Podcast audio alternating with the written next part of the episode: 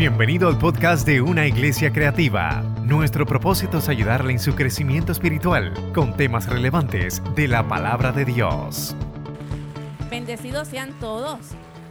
Dios les bendiga mucho, mucho, hermanos. Dios me los bendiga mucho. Yo le voy a pedir que ahí donde usted está sentado como usted guste, usted dé su mejor adoración al Señor. La mejor, mire, usted piense cuán bendecido usted es por tener a Jesucristo en su vida. Mire los favores que Dios ha tenido con usted todos los días de su vida. Que en los buenos momentos Él ha estado y en los malos momentos usted ha visto cómo la mano del Señor se ha tendido sobre usted, le ha cubierto y le ha posicionado en un mejor lugar. Si usted mira para atrás, usted dice, yo no soy lo que yo era años atrás usted ha ido siendo transformado por el Espíritu Santo. Y a veces, ¿verdad? Tenemos traspiés, pero el Espíritu Santo vuelve otra vez y nos levanta con ese amor y esa paciencia. Así que dele la gloria al Señor en todo tiempo y en todo momento. Y siempre con eso en mente, recordando, recordando lo que Él... Esta Biblia está como que un poco rebelde hoy. Como que no, pero está, no se preocupe, yo tengo aquí la palabra del Señor en, Vamos a elevar una oración y vamos a poner nuestros corazones así, copa arriba, boca arriba. El servicio de Revolution estuvo bien bonito el jueves y yo le decía a los jóvenes, y yo siento que los corazones de ustedes eran vasijas, literalmente boca arriba. Y yo sabía por medio del Espíritu que la semilla fue sembrada allí y esa semilla va a dar fruto. Y yo me gozaba en el Señor. Y sabes qué? Asimismo, yo le pido a Dios que los corazones de cada uno de ustedes y el mío también esté boca arriba, para recibir la palabra de aliento y de exhortación que Dios tiene para cada uno de nosotros, porque la palabra de Dios es viva, es cortante y es eficaz. Y oramos, Padre, yo te doy gracias por este momento en que estamos aquí en tu casa. Gracias, Señor, porque tenemos el privilegio de tener un lugar donde podemos reunirnos, porque tenemos el privilegio de poder leer la Biblia, y que no haya ningún estorbo para eso, donde podemos venir y congregarnos y contar de tus proezas, de tus grandezas en medio de tu pueblo y en medio de este tiempo, porque tú tienes cuidado de nosotros en medio de este tiempo. Yo te doy gracias, Señor, por tu palabra viva, que yo sé, Señor amado, que quedará sembrada en el corazón de todos los corazones aquí que estarán atentos a ella. Señor amado, ya tu palabra carga una bendición sobrenatural. Yo te pido, mi Señor, que seamos nosotros recibiéndola y cuidando esa semilla que tú siembres en nuestro corazón. En el nombre de Jesús hemos orado creyendo. Si hay algo que cuando a mí me dicen, tienes que llevar una, la palabra del Señor, yo lo que rápido me viene literalmente a la, a la mente es, lleva esperanza, porque la palabra de Dios es esperanza. Exhorta, porque la palabra de Dios es exhortación. El Espíritu Santo, inclusive cuando el Espíritu Santo en nuestro momento de intimidad nos corrige, hasta, hasta eso es un bálsamo para nuestra vida. Cuando el Espíritu nos corrige y nos da dirección. Y, y, reconocemos y decimos, Señor, es verdad, falté. Pero el Señor te lo dice de una forma tan y tan hermosa que tú lo recibes con agrado y tú, y tú recibes el consejo de parte de Dios. Pero cuando estamos hablando aquí a la congregación, el Señor ponía en mi corazón, ciertamente lleva esta exhortación al pueblo. Pero hermanos, de verdad tenemos que estar bien pendientes en cumplir esta palabra. Y es algo que tenemos que hacer durante todos los días de nuestra vida, los que conocemos al Señor. Dice la palabra de Dios, en la lectura está en Éxodo 17:15. Es una porción bíblica a la cual muchos hemos oído predicar. Pero sin embargo, hoy nos vamos a ir por otro ladito, el cual Dios quiere que nosotros nos enfoquemos en esta mañana de hoy. Y no sé, la palabra Éxodo 17, 15, si las chicas allá en media me pueden asistir, la voy a leer, ¿verdad? Cuando aparezca. Oh, ya, muy bien. Dice, entonces vino Amalek y peleó contra Israel en Refidim, y dijo Moisés a Josué, escógenos varones y sal a pelear contra Malek. Mañana yo estaré sobre la cumbre del collado y la vara de Dios estará en mi mano. Éxodo 17, 15. Miren, a mí me gustan mucho las historias bíblicas a mí me encantan las historias bíblicas, muchas, pero del Antiguo Testamento me encantan, porque literalmente yo como que me meto y hago una película en mi mente. Y en ese momento me puse yo a buscar en capítulos anteriores que recién el pueblo de Israel había salido de Egipto y habían estado divagando por el desierto. Y sabes que después que salen de Egipto, Dios los va llevando, Dios los va llevando. Y en el capítulo anterior dice que ellos se detuvieron en el desierto de Sin. Escuche esto. Hay unas claves bien poderosas a través de esta palabra. En el desierto de Sin, allí ellos estuvieron. En el desierto de Sin, allí se levantó una queja ante Dios. Y yo dije, sin. Y empiezo a buscar. ¿Y sabe lo que significa sin? Sin significa cieno, fango. Y dígame usted si no es cierto o no es cierto, si nosotros vamos a un lugar pantanoso y tenemos que cruzar de un lado al, de un lado al otro cruzando ese pantano. Yo estoy segura que las chicas que usamos tacos y prendas, lo primero que hacemos es descalzarnos. Luego buscamos pantalones largos, medias, plástico para cubrirnos, porque sentir esa molestia de caminar como en el cieno es algo incómodo. Caminar en el cieno es inseguro porque tú das un paso, pero tú como que no sabes cuán hondo va a estar, si te puedes caer.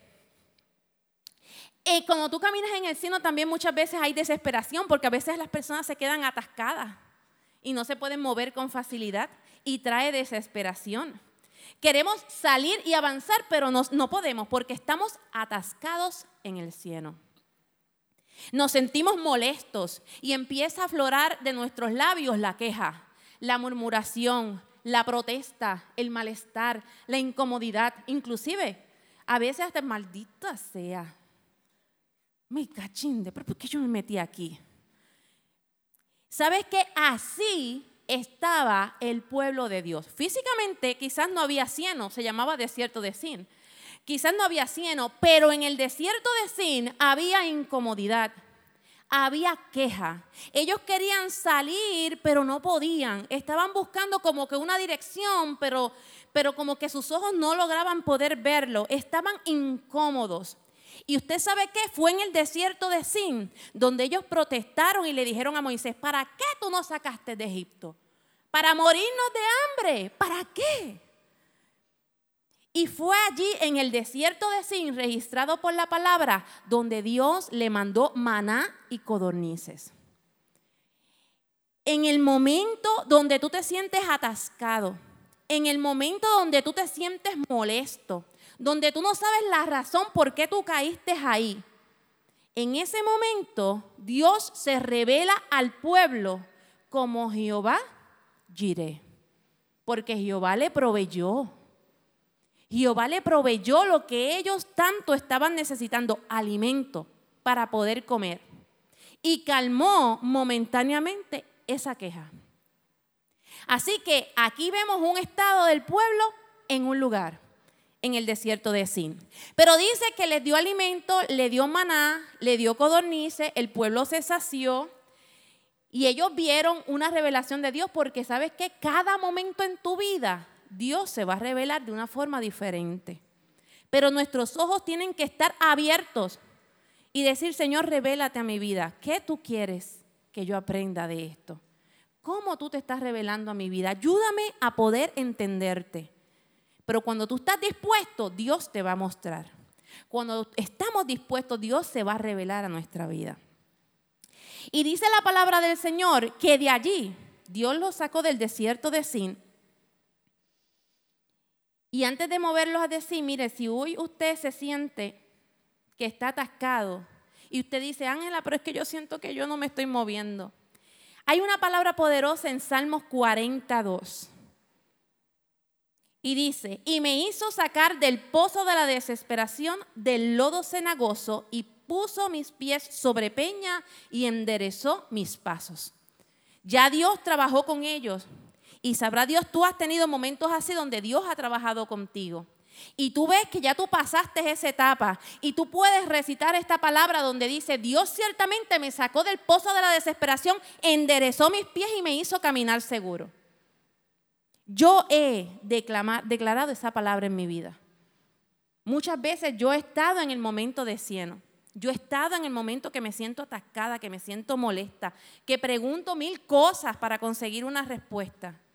Pero allí Dios se me ha revelado y me ha dicho, mira, esto es lo que quiero mostrarte, aprende de este momento. Y luego puedo cantar esto con grito de júbilo y de alegría. Dios ciertamente fue provisión a mi vida y me sacó del pozo de la desesperación. Así que toma esa palabra del Señor, márcala en tu Biblia, ponla en tus notas, lo que tú quieras, pero esa palabra de Salmo 42 no se te puede olvidar jamás. Porque en algún momento todos hemos pasado por el pozo de la desesperación. Y dice la palabra del Señor, ya entrando en el capítulo 17, que del desierto de Sin dice que Dios los mueve a Refidim. Y escúchate esto. ¿Sabes qué significa Refidim? Refidim significa lugares de descanso. Lugares de descanso. No todo en la vida es estar en el cielo. Llega un momento donde Dios se te revela y tú vas caminando y tú vas aprendiendo y tú recibes la enseñanza. Dios es tan bueno que Dios es nuestro descanso. Dios es nuestro reposo. Y de esto estaba hablando el pastor el martes. Él decía, mira, reposa, descansa en el Señor.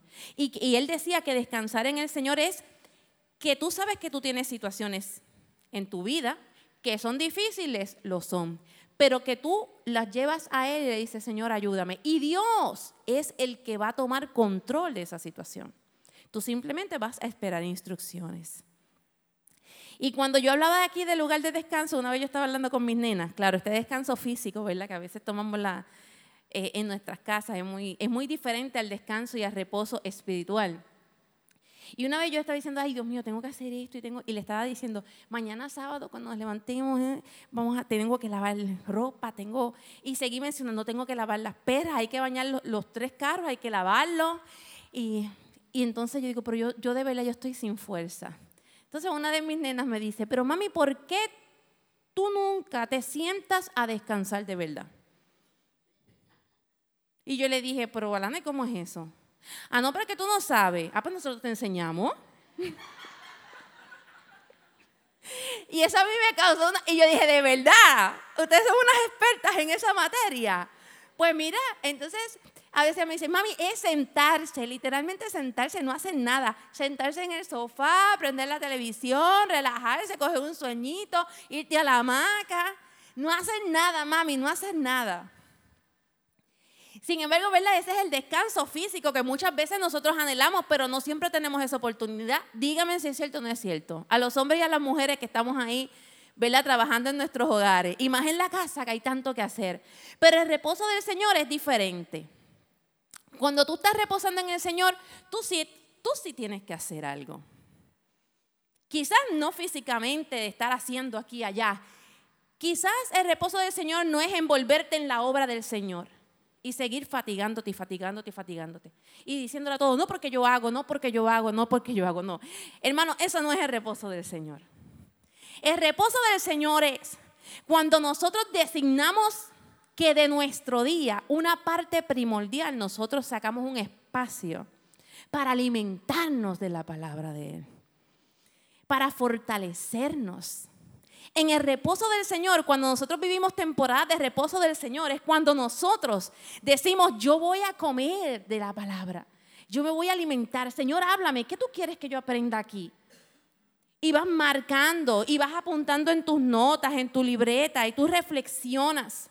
Y no tan solo, mira como lo que dice la palabra del Señor en el Salmo 119.3. Cuán dulces son a mi paladar tus palabras, más que la miel a mi boca. Nos tenemos que sentar, alimentarnos de la palabra de Dios.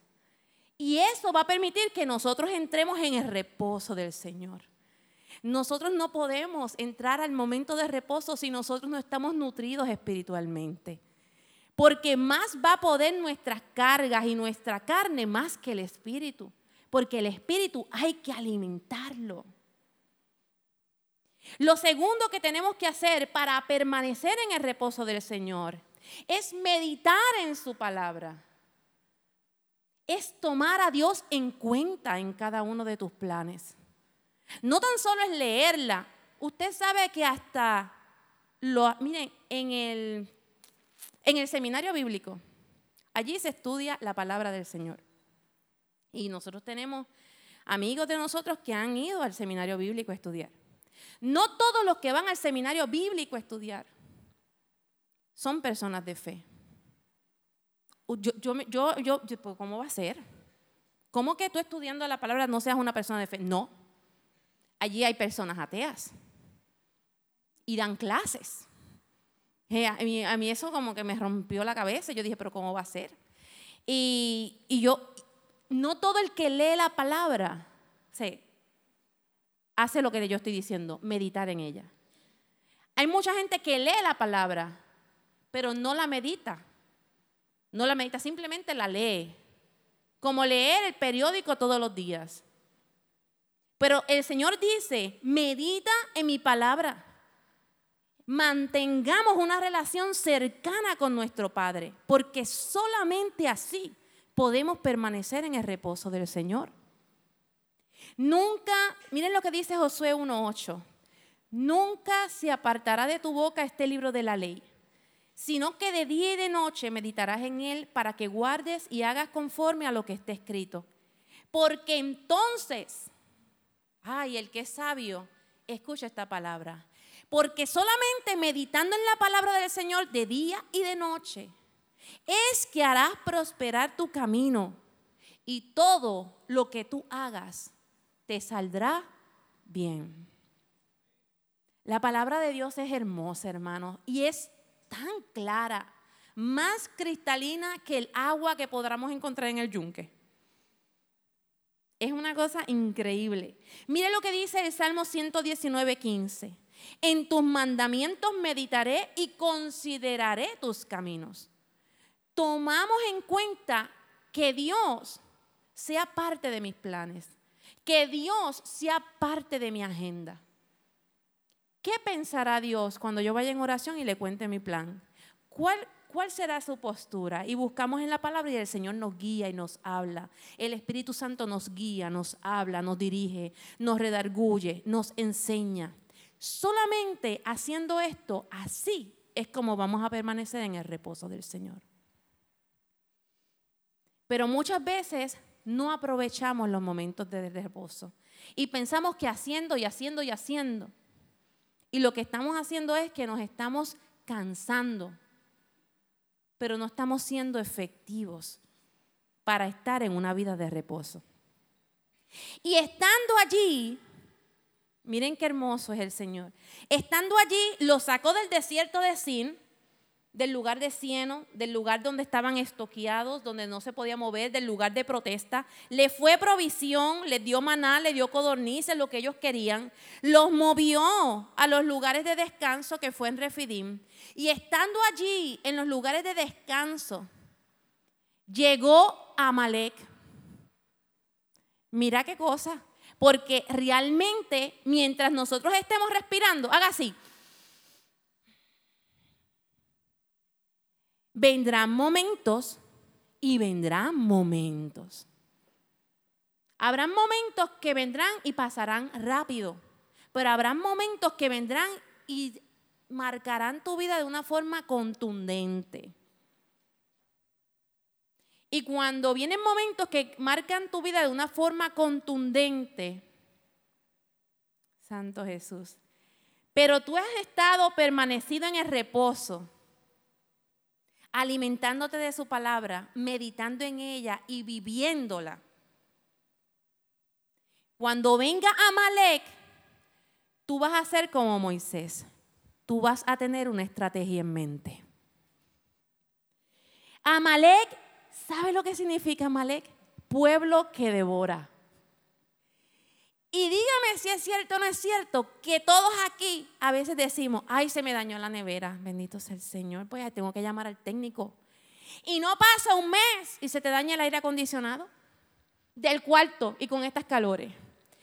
Y pasaste y viniste alguien y, ¿sabes qué? Se te dañó el carro. Entonces tú dices, Señor, ¿pero qué es esto? ¿Qué calamidad me ha caído? ¿Qué yo he hecho? ¿Cierto o no es cierto? Haces un pare para cruzar de un lado al otro la carretera. Tú un pare, tú estás en tu carril y viene alguien, ¡pum! Y te dio por detrás, como me pasó a mí. Yo estaba, yo estuve ahí como 30 segundos esperando que me pasara. Y de repente un ¡pum! Me dieron por, yo, y yo mi pregunta fue, yo me quedé con esta cara así. Yo dije, pero ¿qué pasó? ¿Pero por qué me dieron? Yo no. Y de repente, cuando estoy así, miro para el lado. Era una señora mayor, bendito. Ella me da, no sé cómo diantre, ella me da así. Pero de repente ella como que siguió el carro. Entonces se metió entre el paseíto y la quebra. Yo, ella fue atrevida.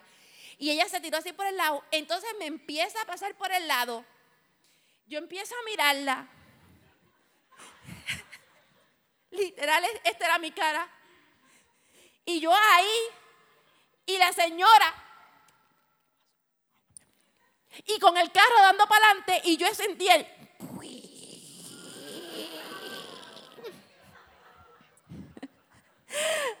Ay, hermano. Ahí yo sentí que Dios realmente estaba conmigo, porque yo decía, yo no sé qué pensar. Se me acaban de dar, estoy oyendo el... La señora, no sé lo que me está diciendo, yo la veo, pero ella tenía como unos gestos como raros, yo no podía interpretar. Entonces llegó Manuel y yo, este, explícame Manuel, ¿por qué ella está guayando mi carro? Yo le decía, Manuel, no entiendo por qué. Y Manuel, yo no sé ni lo que... La cosa es que yo me quedé ahí. No, no, no tan solo eso. Ella, cuando ella ya venía a darme el azote, el guardia venía de frente y esta fue la cara del guardia.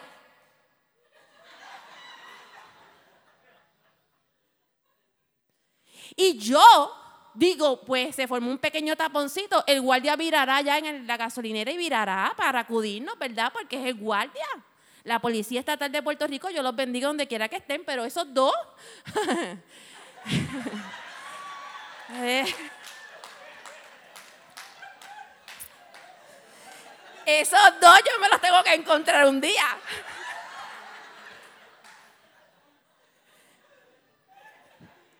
Y cuando yo me bajo, yo digo, ¿y dónde está el guardia? Y entonces yo empiezo a dar tráfico, mandar a dar tráfico. La, la señora se paró, yo no sé, eh, yo en, ah, entonces cuando estoy en el carro mirando al guardia así, yo estoy ahí en el carro y yo veo que la señora se va alejando y yo, no me digas que esto va a ser un hit and run.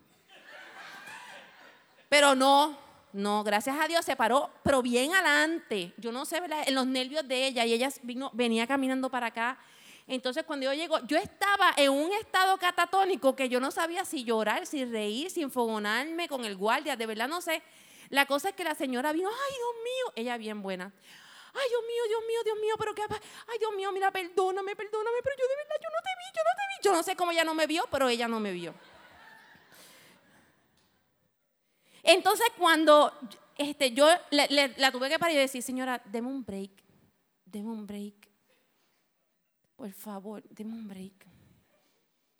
Y, ella ahí, sí, sí, sí, no te preocupes, yo te entiendo. Y yo, gracias. Y ella rápido sacó los permisos, que si la licencia. y esa fue la historia. Hay momentos así, yo me cuestioné, yo me cuestioné. Cuando tú vas al doctor a llevar los resultados y de repente el doctor te dice, ¿sabes qué? Tú tienes hipertensión. ¿Y tú cómo que qué? Pero ¿cómo? Sí, pues mira. No, pero es que yo nunca he tenido la presión alta. Ah, no, no, pero es que mira, qué bueno que viniste hoy aquí y te tomaron y tú la tienes tanto en tanto y yo. Y uno se queda. Eres jefe y jefa de hogar. El sustento de tu casa, criando a tus hijos, echándolos para adelante, siendo responsable con los asuntos del gobierno, pagando la luz y el agua, pagando tu carro, y de repente un día tú llegas a tu trabajo y le entregan una carta de cesantía a todo el mundo. Son momentos, hermano. Dígame si no son momentos en los que uno se cuestiona y uno dice, pero ¿por qué esto me pasa a mí? Recibes de repente una llamada Y de la nada, un ser querido, una persona llena de vida, jovial, de repente te enteras que pasó a mejor vida con el Señor. Son momentos, momentos que nos ponen en jaque. Son momentos difíciles. ¿Por qué? Porque tú sientes que llegó Amalek. Tú estabas disfrutando de una paz y una calma y de repente llegó tu Amalek. Llegó Amalek, el devorador, el que te quiere usurpar, el que te quiere robar, el que te quiere destruir. Y el pueblo en esos momentos estaba en jaque. Y a veces esas situaciones vienen a nosotros. Y cierto no es cierto que nos ponen en jaque. Sí, nos ponen en jaque. Vamos a evaluar el tiempo, la condición del pueblo de Dios. Miren, cuando llega Amalek al pueblo de Israel, Israel tenía como un mes, casi dos meses de haber salido de Egipto. El pueblo de Israel en Egipto, ellos no eran guerreros, ellos eran esclavos. Ellos hacían ladrillos, cosas de construcción, los maltrataban. estamos hablando de personas debiluchas. Físicamente eran debiluchas.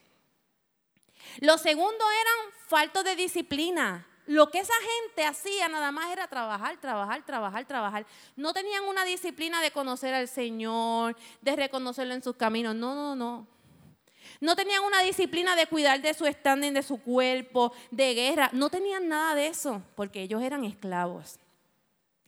Y encima de todo eso, su mentalidad era totalmente de esclavo. Tenían una autoestima súper baja. Entonces, ellos están en esa condición que muchas veces nosotros también hemos estado. Nos creemos que nosotros no vamos a poder. Nos menospreciamos nosotros mismos. No tenemos pericia. Cuando viene un asunto a nosotros, viene un cáncer. ¿Y cómo yo voy a trabajar esto? Señor, dime cómo yo voy a trabajar esto, porque yo en experta en cáncer no soy. El cáncer a mí no me da como una gripe. Que me da una gripe y ya yo sé lo que tengo que hacer. Me bebo una pastillita, me, me acuesto en casa, me cuido. No, no cojo este viento frío, el excesivo. uno se cuida. Cuando vienen cosas así, uno, uno dice, bueno, Señor, ¿qué hago?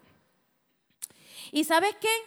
En medio de esa situación, ahí estaba Malek pero miren, lo más grande de todo eso es que estando esa situación ahí difícil, Moisés, un hombre de Dios que ya había tenido encuentros con el gran yo soy, un hombre que ya había visto las espaldas de Dios, él, había subido al monte Sinaí, unas experiencias hermosas con Dios, rápido. Moisés sabía lo que era permanecer en el reposo de Dios. Mira que ese pueblo hacía una de cosas que yo le hubiera dicho, ¿sabe qué? Me tienen calientita, cálmense porque les someto aquí a todo el mundo. Pero Moisés no. Moisés iba siempre delante del trono de Dios y presentaba al pueblo e intercedía por ellos. Y cuando llegue ese momento difícil, ¿sabes qué es lo que dijo Moisés? Moisés, Dios le brindó rápido una estrategia. Y le dijo, esto es lo que vamos a hacer esto es lo que vamos a hacer. Fue y buscó a Josué. Y dijo a Josué, escógenos varones y sal a pelear contra Amalek. Mañana yo estaré sobre la cumbre del collado y la vara de Dios en mi mano. Moisés sabía cómo trabajar mano a mano con Dios porque Moisés conocía a Dios. Yo te estoy diciendo en esta hora que si nosotros conocemos al Señor, cuando venga el momento difícil, puede ser que venga la pregunta y puede ser que venga la duda, pero si nosotros aprendemos a estar en el reposo del Señor, Dios va a marcarnos la estrategia. Dios va a marcarnos las estrategias. ¿Sabes qué? En esa división que hubo, miren la estrategia, Josué, que era joven, astuto, le dijo, busca hombres y salgan a pelear. Hay peleas que se dan físicas. Pero mientras se dan las peleas físicas, hay peleas que se dan allá en lo alto, en el collado, peleas espirituales. Y antes de decir algo bien importante, Josué y Moisés tipificaron a Jesús. ¿Sabe por qué? Moisés descendió a la batalla con un buen proceder, como Jesús lo hizo. Bajó aquí, teniendo, todo allá en el trono de Dios. Decidió bajar aquí y ponerse en la misma posición que nosotros. Y tuvo un buen proceder, sin protesta. Jesús, Moisés bajó con su testimonio. Josué era un hombre de Dios.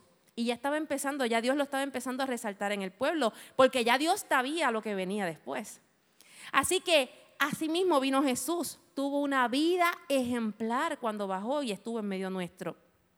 Josué bajó en obediencia. Josué bien pudo coger a Moisés y decirle, mira viejito, tú no ves que este pueblo es bien trililí y esos amalek son terribles. Moisés no hizo, eh, Josué no hizo eso. Josué dijo, yo voy a bajar porque tú me lo estás diciendo. Yo voy a bajar en obediencia. Y asimismo bajó Jesús, se sometió a la voluntad del Padre. Y estuvo aquí con nosotros y vino para darnos salvación. Moisés. Moisés también tipificó a Jesús porque dijo, yo me voy a quedar en el collado. Y allá yo la mano de la vara de Dios va a estar en mi mano. Y sabes que la vara es como una bandera. Era como un estandarte. Y él dijo, mientras yo esté en el, en el collado, yo levantaré mi mano. Y él estaba allí intercediendo ante Dios por su pueblo. Pero el pueblo cuando miraba al collado veía a su líder y decía, allá está Moisés nuestro líder, orando, intercediendo, levantando bandera por nosotros. Nosotros tenemos que vencer esta batalla. Y eso les infundía ánimo. La Biblia, lógicamente, el soldado que va a la batalla, lógicamente se cansa, suda, se hiere porque está físicamente en la batalla.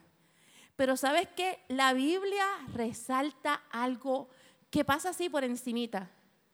Y las manos de Moisés se cansaban. Se cansaban. Ese cansancio de las manos de Moisés era un cansancio porque él estaba dando una gran batalla espiritual. Y dígame si es cierto o no es cierto, esas mujeres y esos hombres poderosos de oración. Y yo quiero bendecir en esta hora el grupo de intercesión de esta iglesia. Yo quiero bendecir esta hora el grupo de intercesión de la iglesia. No hace mucho tuve que acudir a ese grupo y decir, yo necesito que intercedan por esta situación. Y ellos hicieron rápido un llamado y rápido prestaron atención. Y yo sé, yo sé que se está cubriendo esa necesidad. ¿Tú sabes que aquí en la iglesia hay un ministerio de intercesión? ¿Tú sabes que aquí hay un ministerio que está orando por ti, por tu casa? Que está orando para que el Espíritu Santo haga, mira, su voluntad perfecta, el propósito de Dios sea cumplido en tu vida y en la de tu casa, en la de tus hijos. Tú no lo sabías, pues yo hoy te lo notifico. Aquí hay un grupo de intercesores hermoso que ora Simplemente acércate y di, mira, yo quiero que oren. Se lo dice al pastor, yo quiero que oren por esto y se va a levantar y, y tú vas a estar cubierto en esa necesidad que tengas en ese momento. La Biblia resalta el cansancio de Moisés, porque cuando uno ora, da las grandes batallas. Cuando uno intercede, interceder no es tan solo pedir, es clamar por otros, es ponerte en la brecha por otros. Es ponerte aquí y decir, Señor, yo lo cubro, lo cubro, lo cubro. Yo, yo hago el trabajo, yo lo cubro, Señor. Yo te pido por Él, yo intercedo por Él, yo clamo por Él. Y sabrá Dios, tú y yo estamos atrás y no sabemos que alguien nos está cubriendo y nos está favoreciendo. Yo estaré en la cumbre del collado y la vara de Dios en mi mano. Moisés sabía cómo hacer guerra, él sabía a quién acudir y él animaba al pueblo a pelear. Miren, en los tiempos de guerra, eso de la bandera era bien importante. ¿Sabes por qué? Miren lo que hacía una bandera. En los tiempos de guerra el pueblo se dividía según las tribus y cada una de ellas tenía una bandera, un estandarte.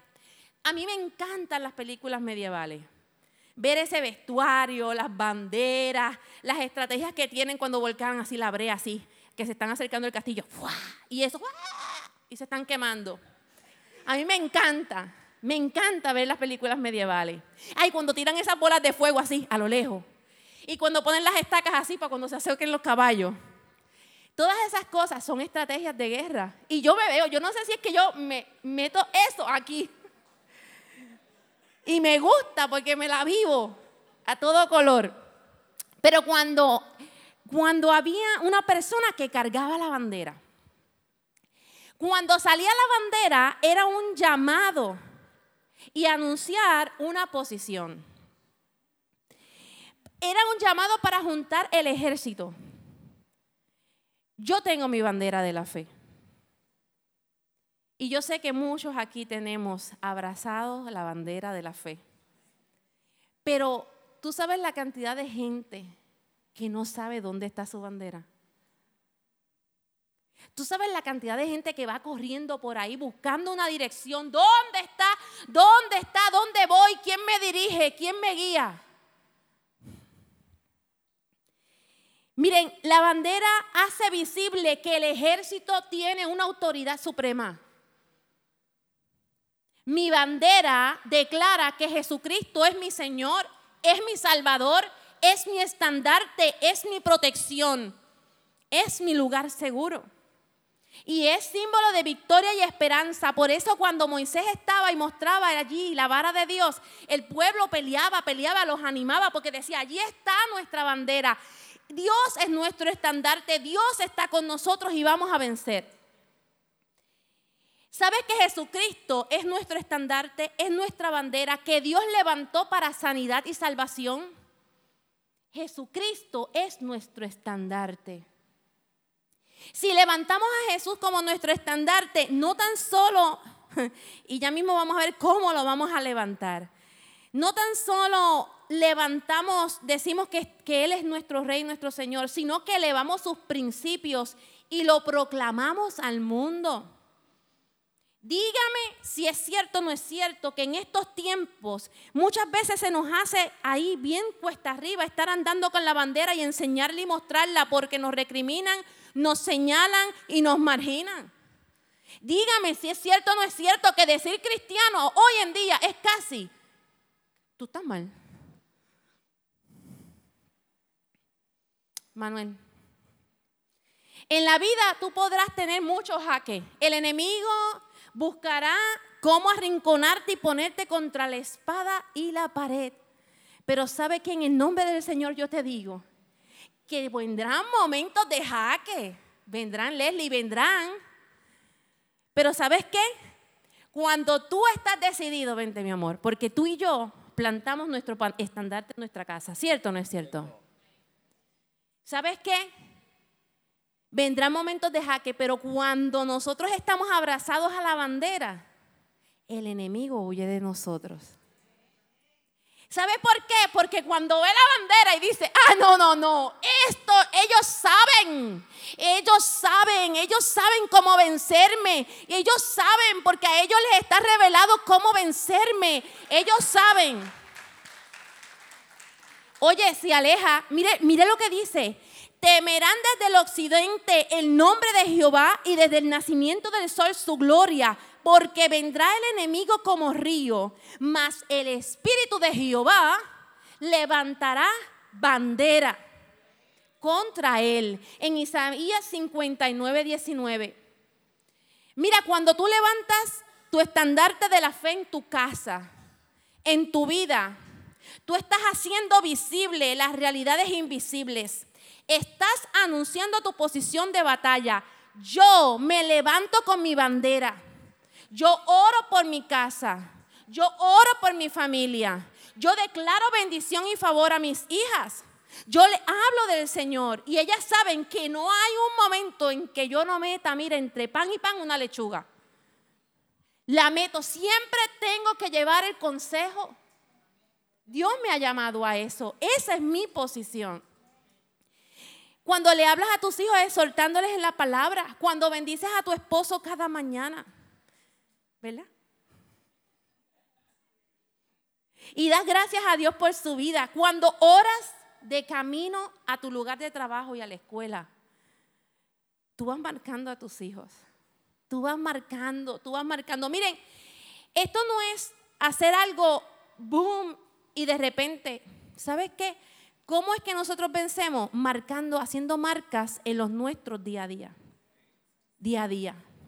Tanto cae la gota en la roca, ¿hasta qué? Hasta que le hace un hoyo. ¿Sabes qué? Esto es diario. Tú elevas los principios de Dios en este tiempo. Cuando tú declaras que tú crees en el Señor Jesucristo y cuando vienen con posturas e influencias totalmente distorsionadas, tú plantas bandera, tú estás dictándole al mundo que tú tienes un Señor, que tú tienes un ejército al que tú perteneces. Y que tú, no, que tú tienes un norte, que tú no tienes que mirar ni a derecha ni a izquierda, porque tú vas al que tiene la bandera y es Jesús tu estandarte. ¿Sabes qué? Tú declaras a todos en quién tú has puesto tu confianza. Tú animas a otros a creer. ¿Tú sabes por qué? Porque verán, verán los frutos de tu fe. Tus hijos. Para mí esto es importante. Tus hijos. Va a llegar el momento que se van a ir de tu casa.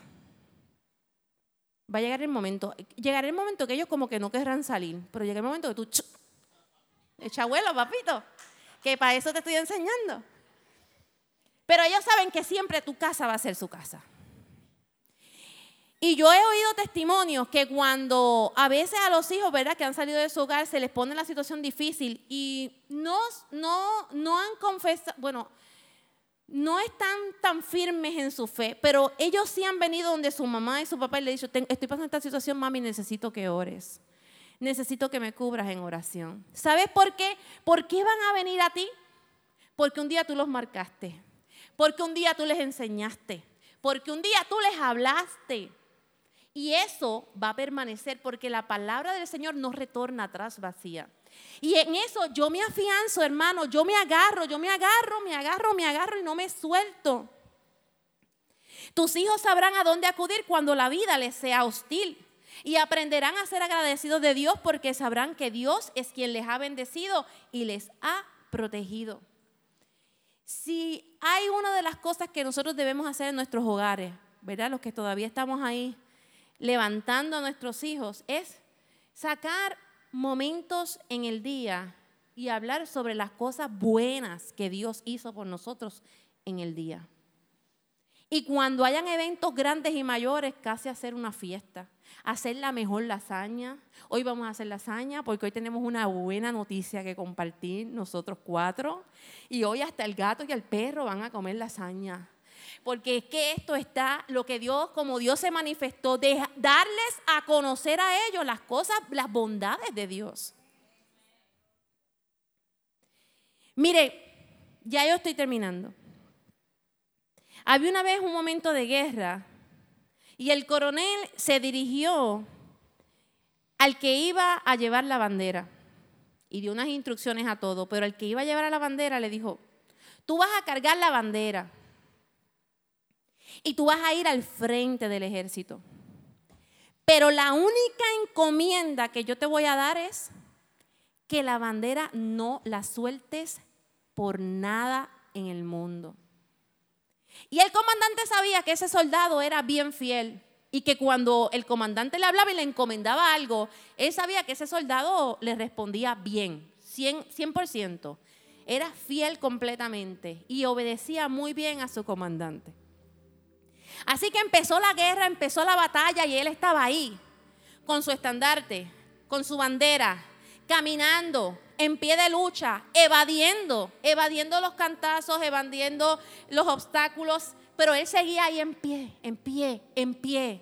Y su estandarte arriba. Y el ejército iba tras él porque sabía que había un norte y había una dirección y que a él se le había encomendado algo importante. Y él lo iba a cumplir. Todo el mundo tenía que cumplir su rol. Todo el mundo tenía que cumplir su trabajo. Y ese muchacho ahí batallando y llegó el momento donde fue herido.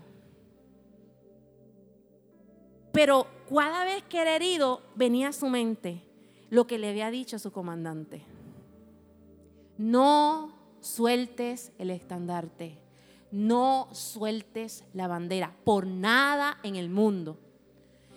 Y él ahí se compuso herido, pero siguió caminando, siguió batallando, seguía evadiendo, seguía luchando.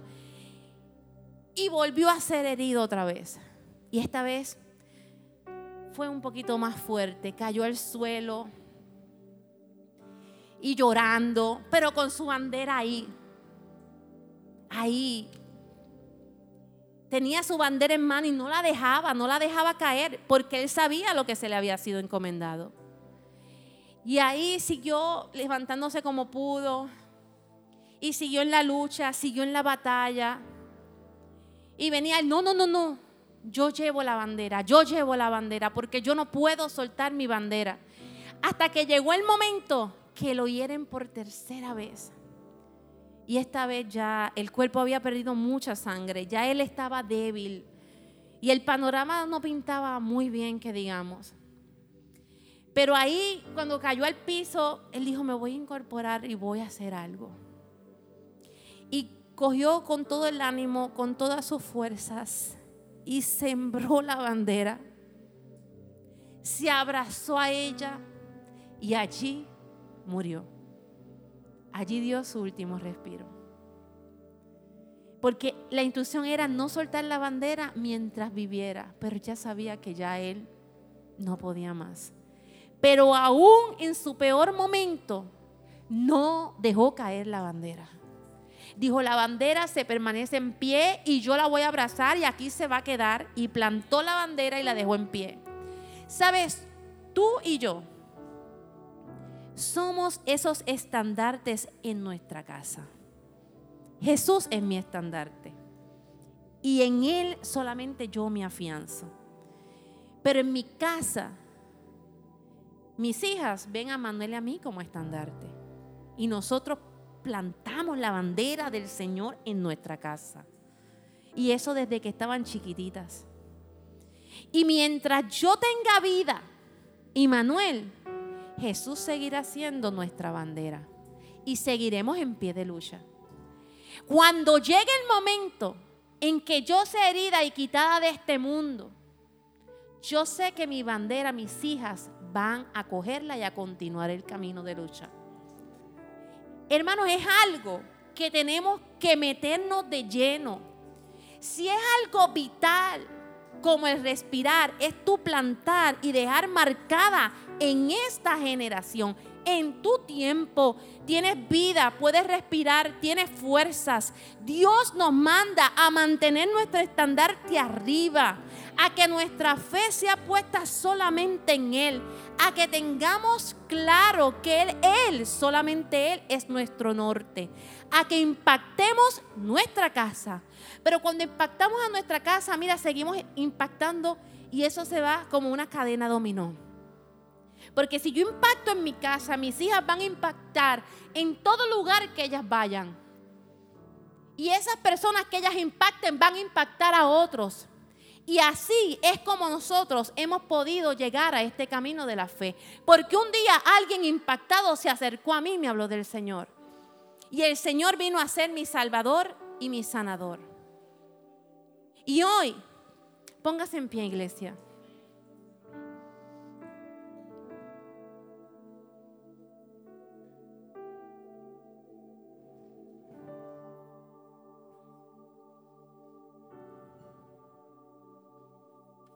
Si hoy en nuestra casa, que esto es un lugar de reunión donde todos hemos venido con el deseo de adorar al Señor, escuchar su voz, pero muchas veces en nuestro alrededor hay personas que llegan a esta casa tan lastimadas y tan heridas. Llegan casi hasta, casi arrastrándose. ¿Saben por qué?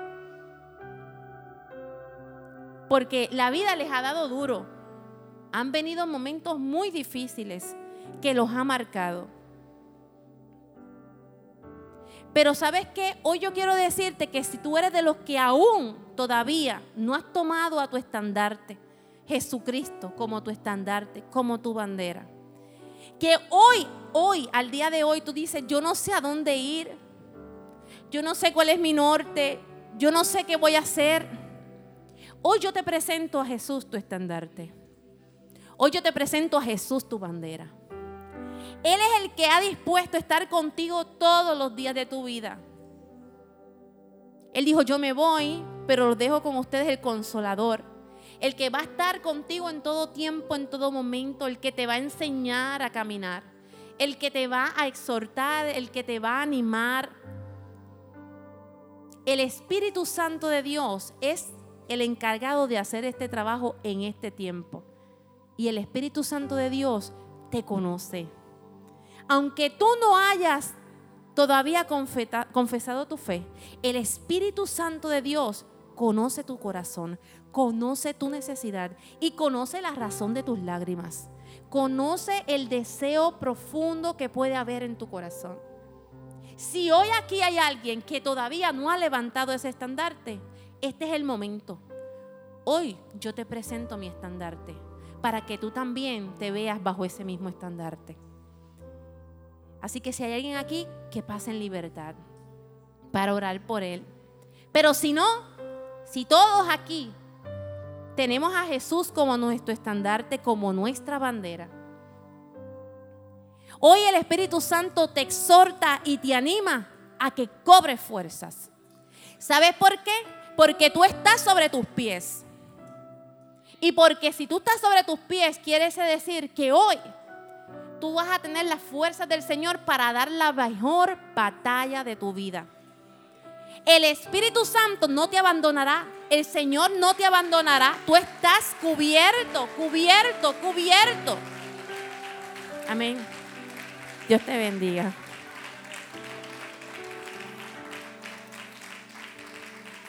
El Señor es bueno. El Señor es bueno. Acércate por aquí. Vamos todos en comunión, hermano. Vamos a cerrar nuestros ojos. Vamos a levantar nuestras manos hacia acá. ¿Cuál es tu nombre? Alexander.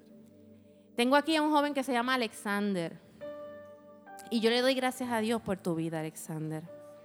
Y mientras yo oro, yo quiero que todos ustedes oren conmigo, hermanos. Porque de esto se trata. Hoy alguien viene a los refugios de, este, esta bandera. Hoy alguien encontró el norte, así que oramos. Gracias por escuchar nuestro podcast. Para conectarse con nosotros, siga nuestra página web, unaiglesiacreativa.com o en Facebook, Una Iglesia Creativa, donde hay un lugar para cada miembro de su familia.